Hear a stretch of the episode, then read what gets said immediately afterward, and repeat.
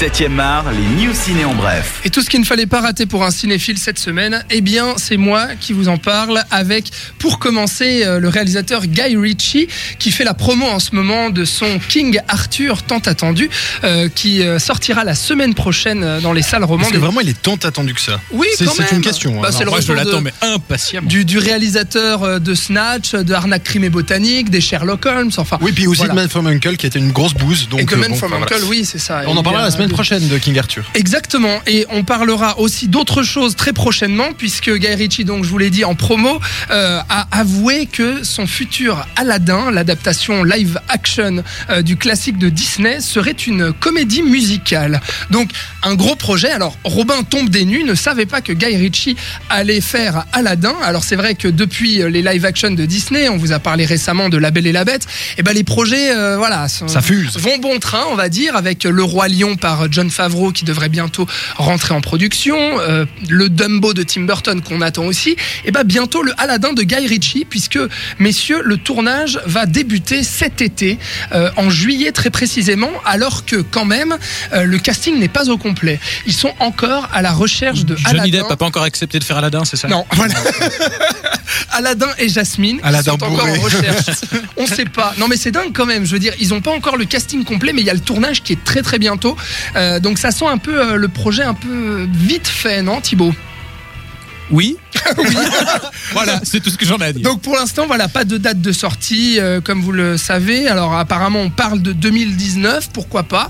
Euh, un autre film qui est attendu pour 2019 et qui fait parler de lui, on vous en a parlé plusieurs fois ces derniers temps, c'est The Irishman, le fameux projet de Martin Scorsese, un nouveau film de mafia, lui qui est spécialisé là-dedans, avec euh, ses amis de toujours, Al Pacino et Robert De Niro. Eh bien, c'est officiel, le tournage débutera en août prochain. Voilà, euh, sur euh, ce film de mafia qui est d'ailleurs euh, distribué par Netflix. C'est là-dessus. Et qui ne sortira donc jamais en salle. Et alors, en- dans les salles américaines, apparemment, puisque le film veut quand même faire la course aux Oscars, ce qui fait qu'il est obligé de sortir euh, de façon restreinte, apparemment. Il doit euh, sortir aux dans, États-Unis. dans une salle dans le comté de Californie. Donc ça restreint quand même pas mal. Oui, c'est ça. Voilà. Ça- Non, c'est vrai que ça restreint beaucoup. Alors, le film est attendu pour 2019. Et alors, le sujet Netflix, euh, ça fait tabou euh, en ce moment. Enfin, je veux dire, ça, pas tabou, mais ça fait débat, pardon, je vais trouver les bons mots, notamment à Cannes, puisque Cannes a été obligé de sortir un communiqué de presse cette semaine, puisque, souvenez-vous, à l'annonce de la programmation euh, il y a de ça quelques semaines, eh bien, deux films avaient retenu l'attention des journalistes. Le film Oksha, euh, du, réalisateur euh, coréen, et puis de Meyerowitz Stories, un film américain. Ces deux films ont pour la spécialité d'être tous les deux produits par Netflix. Voilà. Alors ça a fait débat. Pourquoi? Parce que bien entendu, est-ce que les films vont être distribués en France ou pas? Alors dans le communiqué, Cannes a annoncé que malheureusement, euh, malgré tous les pourparlers qu'ils avaient pu faire avec Netflix, eh bien Netflix ne s'engageait pas à sortir le film dans les salles françaises. Donc c'est un gros tollé pour euh, pour Cannes qui présente ces deux films en compétition officielle quand même.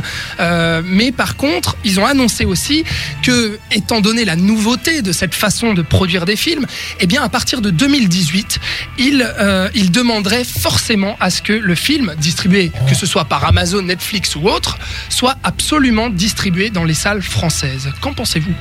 Bah c'est bien. Parce Ouais. que comme on parlait la semaine passée, c'est c'est le début de la fin des, des salles de cinéma. Si on commence à, à réagir comme ça, je pense qu'on peut tabler aussi sur le fait que les films ne vont rien gagner. Ouais. Hein, je pense que c'est c'est raté pour eux. Euh, mais non, moi je trouve ça tout à fait normal parce que parce qu'ils n'ont pas à faire ça en fait, Mm. finalement. Tout à fait. Ouais, Thibaut? Je partage cet avis.